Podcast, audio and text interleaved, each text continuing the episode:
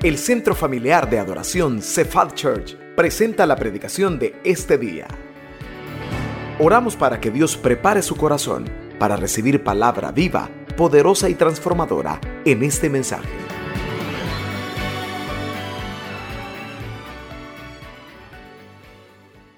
Démosle un aplauso fuerte al Señor, por favor.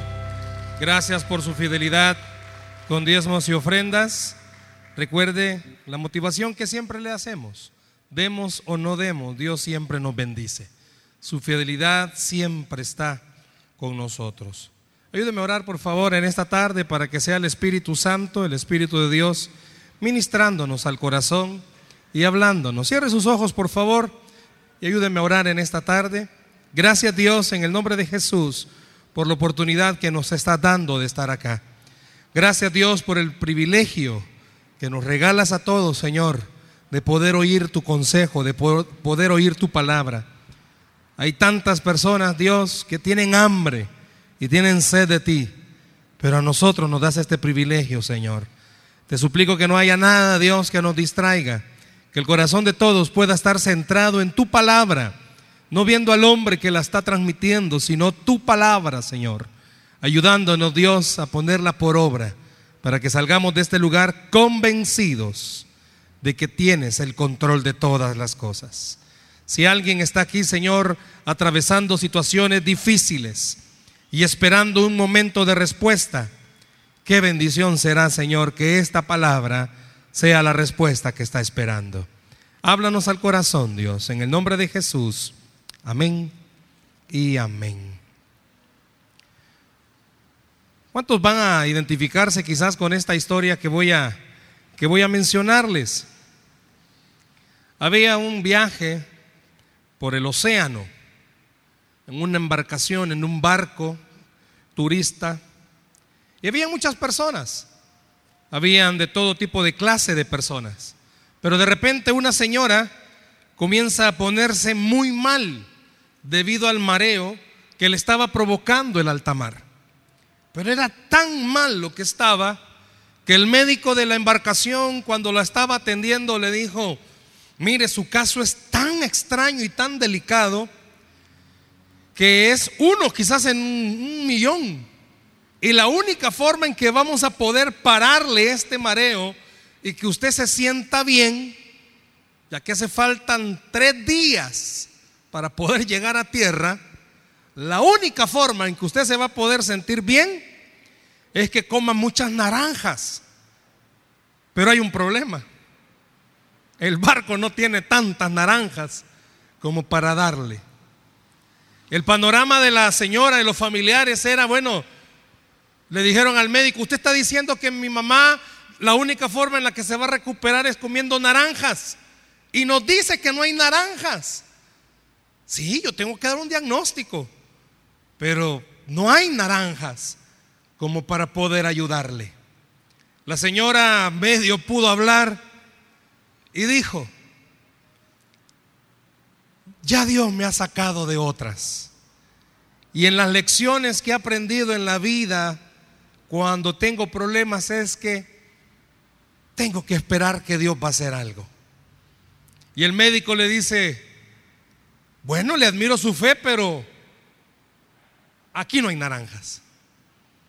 Cuando iban saliendo, el médico con la familia dejando a la señora en su camarote, la señora les dice, ¿saben qué?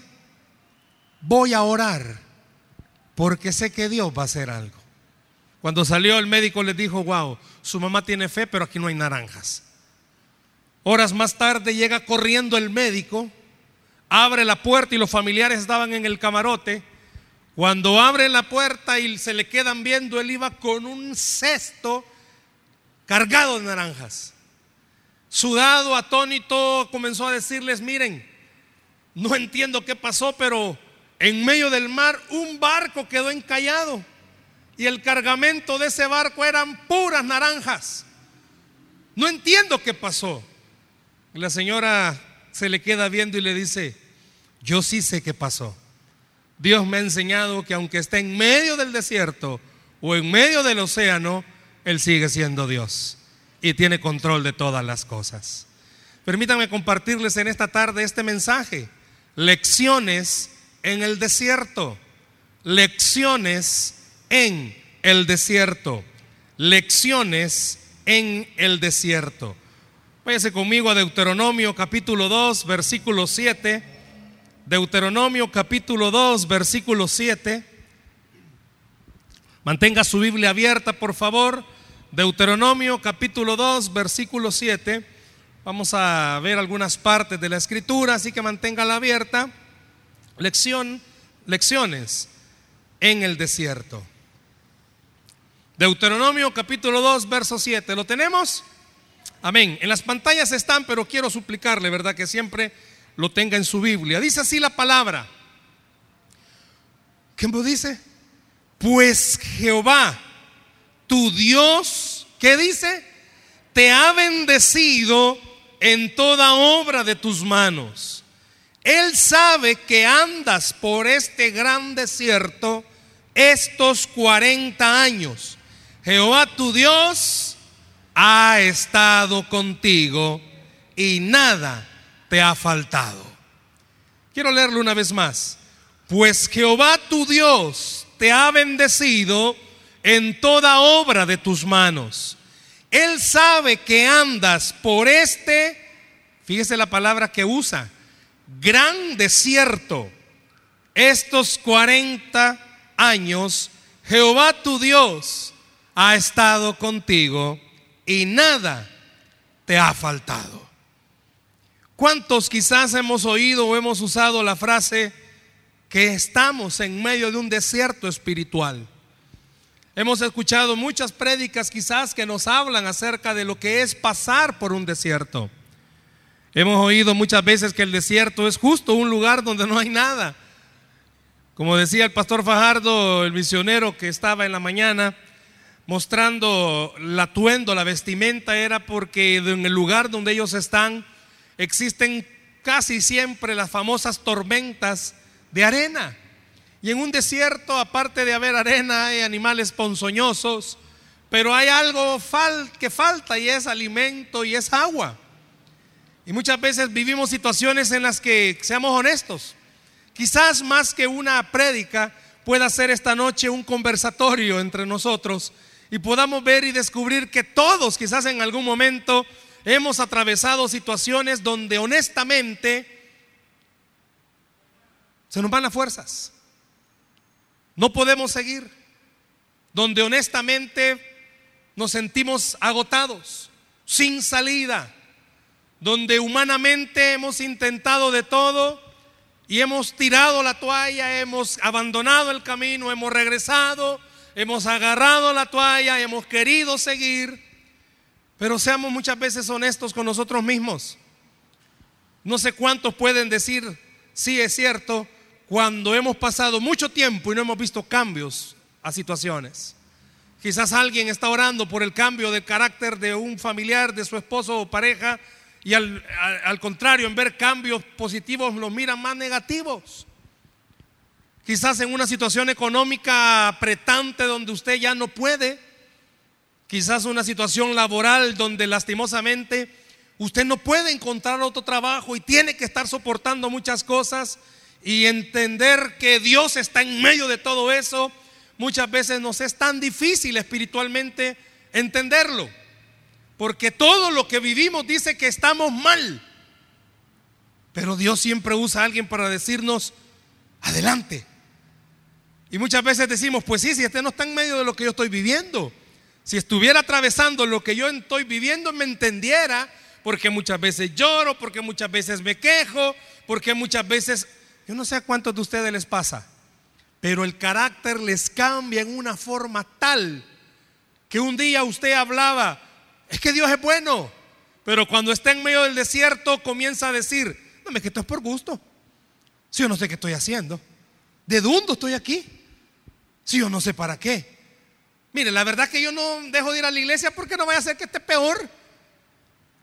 Y comienza el desierto a provocar todos esos pensamientos.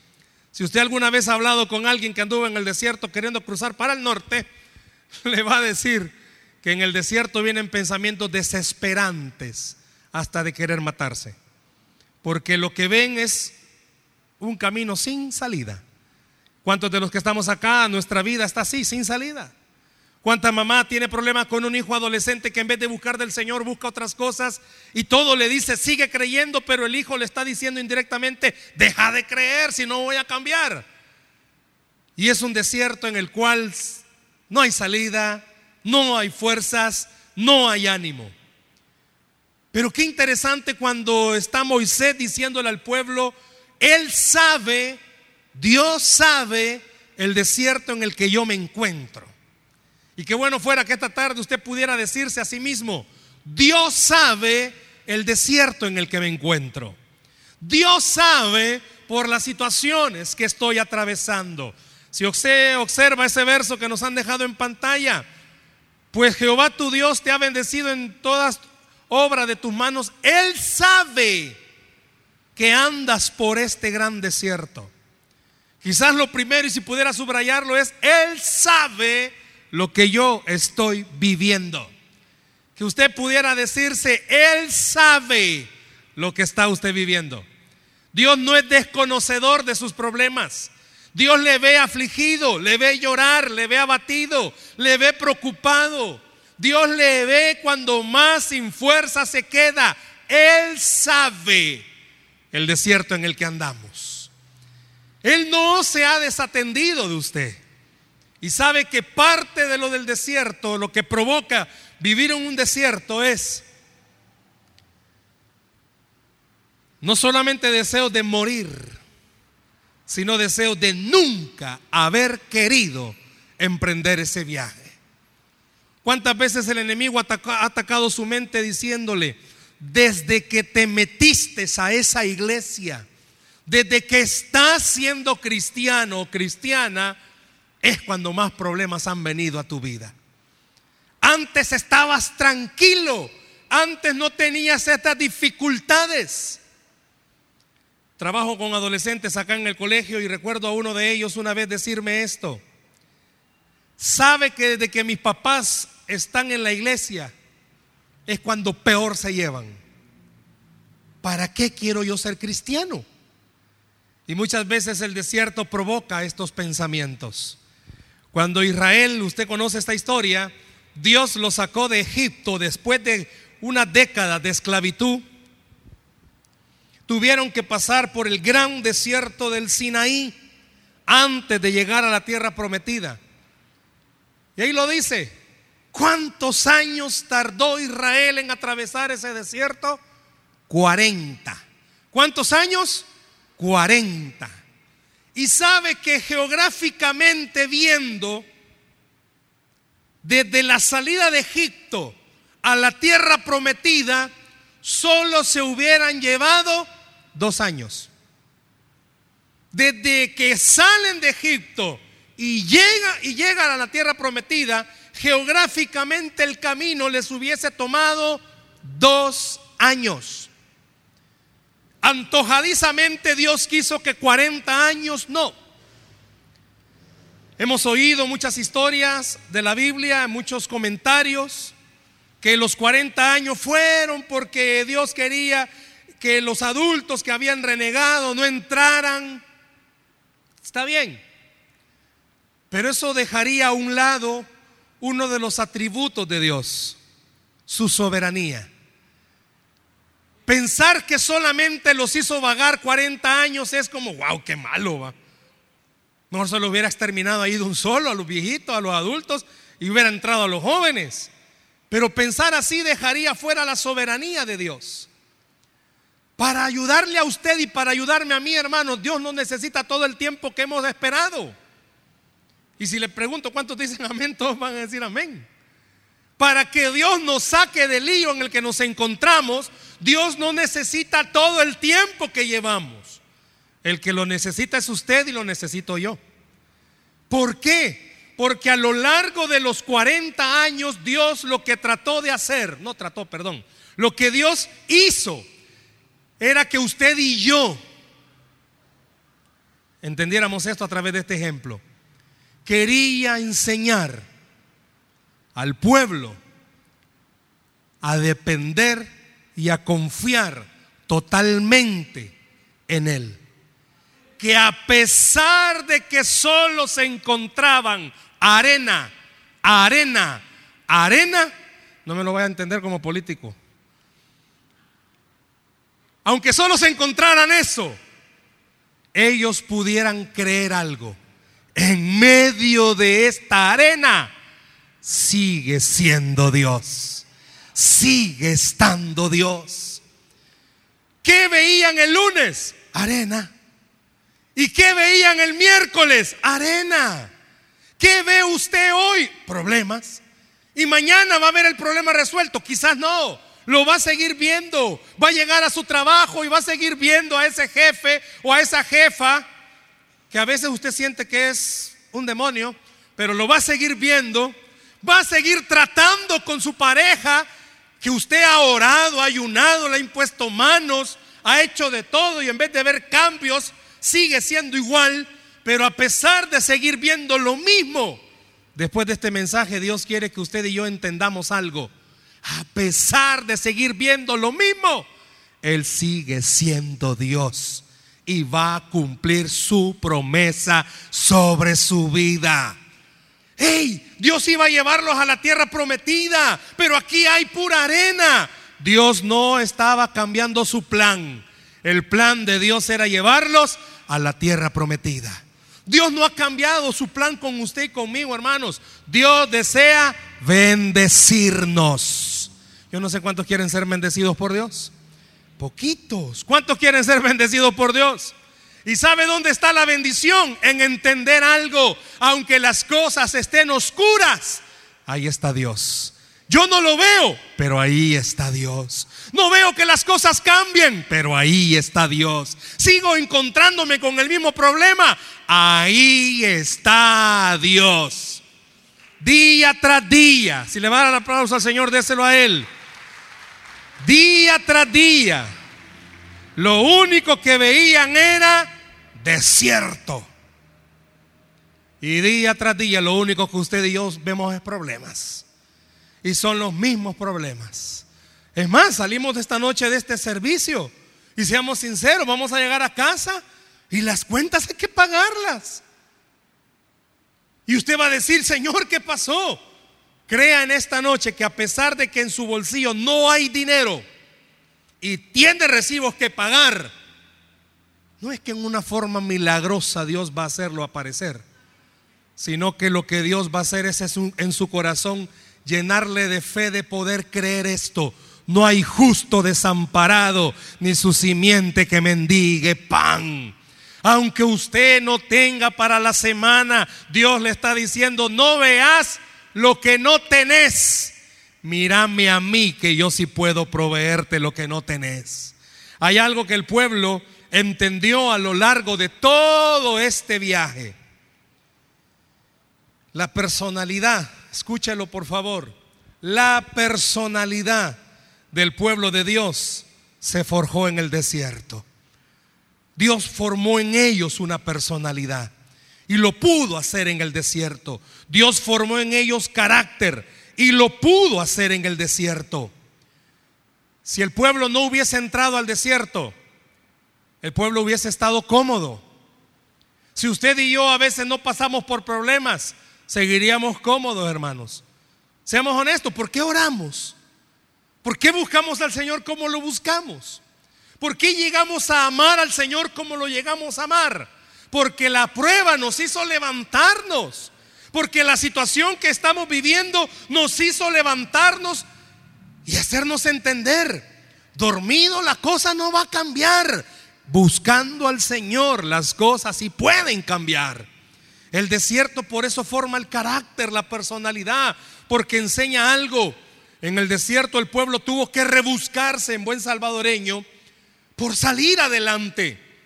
¿Cuántos de los que estamos aquí esta noche podemos decir, hemos tenido que rebuscarnos de verdad en medio de nuestros problemas para salir adelante, hermanos? Porque han sido tantas las cosas que hemos vivido. En la antigüedad, Dios quiso enseñarle al pueblo esto. Dependan únicamente de mí quiero enseñarles confianza y a depender de mí. Yo no sé si esta noche Dios le está diciendo eso a usted. Es que estás, pasando por todo lo que estás pasando porque quiero enseñarte confianza y dependencia total de mí. Hermanos, ¿cuántos seamos honestos? Nos hemos vuelto tan dependientes, y acá usamos esa palabra, codependiente, del estado o las situaciones. Usted está tranquilo si tiene pisto. Pero media vez llega fin de mes y no tiene pisto, se abate. Pues Dios quiere enseñarle algo. No, tu confianza está en el pisto, no está en mí. Que su confianza está en el Señor. ¿Por qué? Porque va a llegar fin de mes y Dios va a sorprenderlo. Si confía en el Señor. Su confianza en qué está puesta, en su trabajo. ¿Qué pasaría si esta semana, Dios no lo permita, pero es un ejemplo, nos quitan el trabajo a todos? Nuestra dependencia de quién está, del puesto o del Dios de los cielos. ¿De quién depende usted? Dios quería enseñarle algo al pueblo de Israel, que su dependencia tenía que estar de Él. Su confianza tenía que estar en el Señor. Le pregunto algo, ¿qué le da seguridad a usted? ¿Qué le da seguridad? ¿La casa? Porque tiene como cuatro Doberman. ¿Su trabajo? Porque tiene un buen puesto que sabe que está difícil que lo quiten. ¿Qué le da seguridad a usted? Dios quiere que su seguridad solamente sea Él.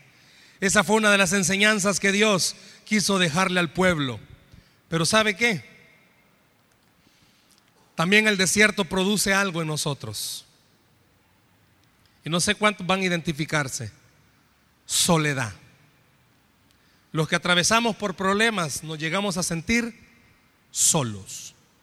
Casados, pero nos sentimos solos. Con familia, pero nos sentimos solos. Rodeado de amigos, pero nos sentimos solos. Porque nadie nos entiende. Nadie entiende cómo nos sentimos. Aunque nos digan, estoy contigo, no entienden. No saben lo que estamos pasando. Pero sabe que la soledad Dios la usa porque es la única forma en la que puede agudizarnos el oído y podemos escuchar lo que nos está hablando. En medio del desierto, los problemas Dios los usa para hablarnos al oído. Hermanos, ¿Cuándo ha sido las veces que Dios más le ha fortalecido a usted? No ha sido cuando ha atravesado situaciones difíciles. En la soledad, si a usted tiene el hábito, no le pido que lo diga, pero si usted tiene el hábito de levantarse muy de mañana a orar, muchos dicen que ese es el mejor tiempo para orar, porque no hay ruidos. No está la gente preguntando, ¿y qué estás haciendo? No hay nadie. Si usted de noche desaparece y andan buscándolo, ¿y dónde andas? Pero en la madrugada, ¿quién se va a levantar? Vaya que lo dejen solo. La soledad es el mejor tiempo que Dios ha usado para hablarnos. ¿Cuántos vamos en el carro orando y orando solitos y sentimos que Dios nos va hablando? ¿Cuántos de ustedes quieren o necesitan un tiempo a solas? Quieren irse a una montaña. Lo malo que algunos quieren ir a vivir a la montaña pero quieren irse un tiempo a solas. El pueblo en medio del desierto pudieron entender algo. Hacia el frente, desierto. Hacia un lado y al otro, desierto. Y hacia atrás, desierto, no había nada. ¿Por qué Dios hizo eso? Quiero que veamos la primera lección que Dios estaba enseñándole al pueblo. Pero para entrar al desierto, Dios lo sacó de dónde? De Egipto. Y la primera lección que vamos a ver está en Deuteronomio 26, 8. Deuteronomio 26, 8. Vea lo que dice, si puede anotarlo, por favor. Vea lo que dice Deuteronomio 26, 8. Dice así la escritura. Y Jehová nos sacó de Egipto con mano fuerte, con brazo extendido con grande espanto y con señales y con milagros. ¿Cuál es la primera lección que Dios estaba enseñándole al pueblo y enseñándole a usted y a mí? Número uno, que Dios tiene el poder para liberarnos de cualquier cosa. Le puedo preguntar esta noche, ¿Qué cosas está viviendo que necesita que Dios lo liberte? ¿Qué situaciones está atravesando que usted necesita que Dios lo saque de ahí? La primera lección que el pueblo aprendió es esto. 400 años de esclavitud. Intentaron escaparse de muchas formas. Intentaron solucionarlo de muchas maneras. Ninguna funcionó hasta que Dios lo sacó de ahí. Y lo mismo pasa. Dios tiene el poder para sacarnos de cualquier dificultad que estemos atravesando. Esa es una lección que debemos aprender esta noche. ¿Qué está viviendo usted? El único que puede sacarlo se llama Dios. El único que puede sacarlo de donde está se llama Dios. ¿Hay alguna situación que está viviendo? Pues Dios le está diciendo en esta noche, ven, soy el único que puede sacarte de esa situación. Yo no sé cuántos esta noche necesitan que Dios los saque de algo. Yo no sé cuántos esta noche, quizás no usted, cuánto papá está necesitando que Dios saque a un hijo o una hija de alguna situación. Dios esta noche le está diciendo con brazo fuerte, puedo sacarlo. ¿A cuánto Dios esta noche le está invitando a creer que lo que le enseñó a Israel es también para usted. Hermanos, 400 años. Puede ser que usted no tenga 400 años de estar viviendo lo que está viviendo, pero Dios tiene el poder para sacarlo. ¿Qué está necesitando? ¿Qué está esperando? ¿Qué intentos ha hecho? ¿Qué ha querido hacer para salir de una situación? Dios es el único que tiene el poder para hacerlo. Y en esta noche Dios le está invitando a eso a creer que Él es el único que tiene el poder para hacerlo. Por 400 años sufrieron y parecía imposible salir. Si usted me pudiera en esta noche decir, ¿qué es lo que para usted es imposible? Déjeme con todo confianza decirle, para Dios es posible. Lo que para usted esta noche está haciéndose imposible, para Dios es posible. ¿Cuántos han esperado, cuántos años quizás, para salir de alguna situación? Pero Dios tiene el poder para hacerlo. La segunda lección que Dios le, le enseñó al pueblo, vea conmigo en Éxodo, por favor, se lo van a proyectar. Éxodo capítulo 14, versículo 21. Dios no solo tiene el poder para sacarnos de cualquier situación, Vea Éxodo 14, 21. Y extendió Moisés su mano sobre el mar e hizo Jehová que el mar se retirase por recio viento oriental toda aquella noche. Y volvió el mar en seco y las aguas quedaron divididas. Póngase a pensar en esto. El pueblo acababa de salir de Egipto. Vieron lo que nunca antes habían visto. Por 400 años esperaron salir de la esclavitud y de repente Dios los saca. Y en medio del camino, de repente llegan a un lugar sin salida. Quizás viene a su mente las películas de Semana Santa que pasa Canal 6. Los diez mandamientos cuando está el pueblo renegando enfrente del mar. La Biblia enseña que el pueblo cuando estaba frente al mar comenzaron a murmurar y a decir, para esto Dios nos trajo, para que muriéramos enfrente del mar. Tradúzcalo a nuestro lenguaje. Y esto es lo que Dios quería. Si Dios dijo que me iba a ayudar y miren cómo estoy. Si Dios dijo que me iba a sacar, pero miren cómo me encuentro. Dios dijo que yo orara, que yo orara, que yo orara. He orado y las cosas en vez de cambiar se pusieron peor. Porque ahora tengo al mar enfrente. ¿Cuántos de ustedes, seamos sinceros, han orado por un milagro y en vez de ver el milagro se pone peor? Pero en este momento Dios estaba tratando de enseñar algo más. Y fíjense esto. Dios ya había hecho el milagro de sacarlos. Pero el pueblo volvió a dudar. Y esta lección es para usted y para mí. Yo no sé cuántos, seamos honestos. Dios nos ha hecho un milagro. Y a los días nos pasa otro problema. Y ya se nos olvidó el milagro. Comenzamos a renegar. Comenzamos a dudar. ¿Hace cuánto Dios hizo un milagro en su familia? Y, el día que lo contamos llenamos nuestra, nuestro corazón de tanta alegría que yo, rodaron lágrimas diciendo, Dios ha sido fiel. Pero meses después venimos a pasar por otro problema. Y ya, ya dudamos. ¿Y dónde está Dios? El pueblo había sido sacado de Egipto. Vieron el mar. Y a pesar de las murmuras que el pueblo tuvo, Dios les enseñó algo. No solo tengo poder para liberarlos. La segunda lección, tengo poder para abrir caminos donde no hay. Dios tiene el poder para abrirle un camino donde no hay. Usted ya topó, pues deje que Dios abra el camino para que siga caminando. Ya intentó por todo el sistema financiero y nadie le quiere ayudar. Deje que Dios abra un camino que nadie puede abrir. Ya intentó con todos los médicos y todos le dijeron, no, mejor despídase. Deje que el médico de médicos abra un nuevo camino. Usted ya intentó todo en el matrimonio. Su relación ya la dio perdida. Usted dijo, no hombre, si esto por gusto, esto es un infierno. Conocimos el caso de un matrimonio que se divorció dos veces y se casó tres veces, pero entre ellos mismos. El esposo y la esposa se divorciaron dos veces.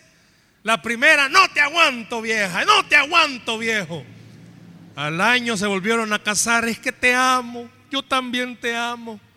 Al paso del tiempo, ya no te aguanto vieja, ya no te aguanto viejo, nos divorciamos, divorciémonos pues. Y ahí todo el mundo dijo, y sí, ya estuvo. Es imposible que esto se vuelva a arreglar. Hasta que el hombre comenzó a hacer algo que nunca antes había hecho. Comenzó a buscar de Dios. Y Dios le enseñó a este hombre, es que las dos veces anteriores ustedes lo arreglaron. Deja que yo lo arregle. Porque cuando Dios arregla las cosas, las arregla bien. Y se volvieron a casar por tercera vez. Denle el aplauso al Señor si se lo va a dar. Yo no le estoy diciendo en esta noche a los casados, divórciese para ver qué funciona, no. Le estoy diciendo en esta noche, si usted ya no puede, busque al Dios que abre caminos donde no los hay. Dios abre caminos. Si esta semana para usted es difícil porque es la última de septiembre, mi papá cuando joven él era zapatero y decía que el mes de septiembre es más malo, que ahí no caiga nada. Si usted tiene ese pensamiento que septiembre es malo, deje que Dios abra caminos donde no los hay. Yo no sé cuántos esta noche Dios le está diciendo, ya topaste, ¿verdad? Ya topaste. Pero en el desierto, en medio del mar y el desierto, la gente comenzó a decir, ya nos morimos. Usted y yo en medio de los problemas decimos, esto ya se acabó, ya me cansé. Deje que el que abre caminos donde no los hay le abra esta noche un nuevo camino. Ya nadie cree en usted, deje que Dios abra un nuevo camino. Usted cree que esto es por gusto, deje que Dios abra un nuevo camino. Ya intentó de todo, hasta ruda tomó, deje que Dios abra un nuevo camino. Dios es especialista en hacerlo. No solo le enseñó al pueblo, tengo poder para sacarlos.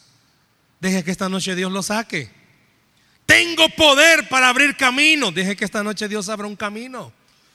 ¿Y sabe qué? Bueno, Usted conoce la historia. Se abre el camino. ¿Y sabe qué lo interesante?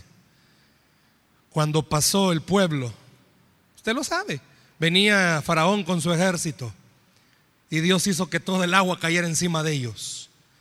Porque cuando Dios abre un camino, escúchelo, cuando Dios le va a abrir un camino nuevo, va a dejar atrás todo lo que a usted le ha afectado y no va a permitir que le siga molestando. ¿Cuántos de ustedes necesitan una renovación en su matrimonio? Deje que Dios lo abra. Con la garantía que todo lo que ha estado causando problemas, Dios lo va a dejar atrás. Deje que Dios le eche el agua a sus enemigos. No se la eche usted, hermano. No ande buscando venganza. Deje que Dios lo haga. No ande buscando cómo ver sufrir al que le dañó. Busque el camino de bendición que el Señor le da. Pero en medio de ese camino, el pueblo pasó, conoce bien la historia. Y escuche esto, qué terrible, porque ahí lo identifica usted y me identifica a mí. 72 horas más tarde de ese milagro, tres días después de ese milagro de abrirse el mar, el pueblo comenzó a renegar y comenzó a quejarse y comenzó a decir, no tenemos nada que comer, no hay nada que beber. ¿Oyó? ¿Cuántos de ustedes, hermanos, seamos honestos? Les encanta la playa. ¿Cuántos les gusta la playa? ¿Cuántos de ustedes se han parado y han querido hacer la de Moisés? ¡Ábrete! ¿Cuántos de ustedes han visto que el mar se abra, hermanos? Seamos honestos. ¿Quién de ustedes ha pasado por el mar? Nadie ha visto eso. Israel vio un milagro que nadie más había visto. Hermanos, usted ha visto un milagro que nadie más ha visto. Usted ha visto milagros en su vida. Y el pueblo tres días después de haber visto ese milagro se comenzaron a quejar y comenzaron a decirse, no hay que comer, no hay que beber. Para hacer corto esto, dos veces se quejaron por comida y dos veces se quejaron por agua. Y a pesar del murmullo, Dios les enseñó algo. No solo tengo poder para sacarte, no solo tengo poder, ¿para qué? Para abrir caminos, sino que también tengo poder para proveer lo que necesitas. Dice que el agua amarga de Mara la convirtió en agua para beber. Lo que nunca habían visto que había pasado, comenzó a caer pan del cielo. Moisés no tuvo que haberlo hecho, pero golpeó la roca y salió agua de una roca. Dios por el viento envió codornices. Hermanos, ¿cuántas veces Dios ha hecho lo mismo por usted y por mí? Haciendo milagros sobre nuestra vida. Y al poco tiempo se nos ha olvidado lo que Dios ha hecho. Dios no solo tiene poder para sacarlo, no solo tiene poder para abrir caminos, sino que también tiene poder para proveer lo que necesita. Y oiga, si Dios ya le proveyó una vez, tenga la certeza, Dios tiene el poder para seguir proveyendo. ¿A cuántos Dios les ha proveído comida? ¿A cuántos Dios les ha proveído vestido? ¿A cuántos les ha proveído algo por lo menos? Hermano, no es casualidad y no es que Dios le dio lo que a él le sobraba, no. Él nos ama de tal forma que ha dicho, que no tengamos duda que Él proveerá todo lo que necesitamos. Buscad primeramente el reino de Dios y su justicia y todas estas cosas, vestido, comida y bebida, vendrán por añadidura. ¿Qué lecciones aprendió el pueblo? Que a pesar de todo lo que el desierto o los problemas pueden provocar, tenemos a un Dios que va con nosotros con poder para sacarnos, con poder para abrir caminos y con poder para proveer. Vea esta parte de la Biblia, que voy terminando con esto. Poneme por favor el Salmo 106, 7. 106, 7. Vea esto. Años después el salmista escribe, nuestros padres en Egipto, ¿qué dice? no entendieron tus maravillas. No se acordaron de la muchedumbre de tus misericordias, sino que se rebelaron junto al mar, el mar rojo. Hermanos, el pueblo de Israel no entendió. Y le hago una pregunta esta noche. ¿Usted ha entendido? Dios le ama. ¿Escuchó? Dios le ama. Dios quiere bendecirlo. Dios quiere sacarlo adelante. Dios quiere que usted tenga fe, que Él va a abrirle camino. Lo que el hombre le está diciendo que va a perder, Dios le está diciendo, déjame a mí actuar, porque tengo poder para hacerlo. El pueblo, los padres, dicen nuestros padres en Egipto, no entendieron tus maravillas. Yo le invito en esta noche a que usted y yo hagamos algo, entendamos las maravillas del Señor. Dios sí tiene poder, Dios sí nos ama y Dios sí quiere hacer un milagro en nuestra vida. Usted necesita un milagro. Crea que esta noche Dios quiere hacer un milagro. Alguien le ha dicho, te voy a quitar lo que es tuyo. Alguien le está robando la paz. Alguien le está robando la tranquilidad. Algo le está causando zozobra en su casa. Deje que en esta noche el Dios que sacó a, a Israel de Egipto lo saque a usted de esa situación. No permita que su corazón se llene de duda. Y termino, por favor, con el Salmo 78. 52-53. Vea, hizo salir a su pueblo como ovejas y los llevó por el desierto como un rebaño. Los guió, ¿cómo hermanos? Puede decir conmigo fuerte, seguridad. Pero dígalo fuerte, seguridad. De modo que qué? Que no tuvieran temor. Y el mar cubrió a sus enemigos. Hermanos, ¿Cuántos en esta noche pueden agarrar esa promesa? En medio de lo que usted está viviendo, Dios lo va a cuidar para que no tenga temor. Dios lo va a cuidar para que no tenga temor. Yo no sé si es el miedo en esta noche lo que usted tenga que entregar, pero las lecciones que Dios nos enseña son, Él tiene poder para actuar sobre nuestra vida. El pueblo de Israel entendía y no entendía. Usted y yo muchas veces entendemos y no entendemos. Pero en esta noche yo quiero que usted y yo salgamos de este lugar creyendo algo. A pesar de que las cosas no cambien, Dios sigue siendo Dios. Y Él está en control de todas las cosas. ¿Qué está aprendiendo usted? Él tiene poder para sacarlo.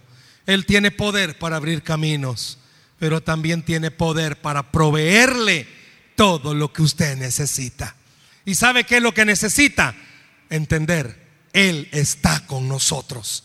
Y si Dios con nosotros, ¿quién contra nosotros? Dice la Biblia que al que cree, todo le es posible. Dele un aplauso al Señor, por favor, en esta noche. Esperamos que este mensaje haya sido de bendición para su vida.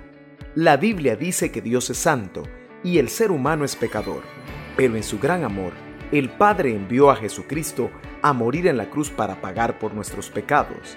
Luego lo resucitó para darnos vida eterna. Si usted cree en Cristo como Salvador y Señor, hable con Él diciendo, me arrepiento, perdona mis pecados, te ruego que me salves.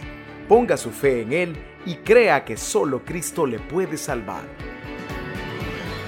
Bienvenido a la familia de Dios. Le invitamos a congregarse en Cephal Church los domingos a las 7 a.m., 9 a.m., 11 a.m. y 5 p.m. Visite nuestro sitio web cephadchurch.org o búsquenos en las redes sociales como Cephal Church. Dios le bendiga.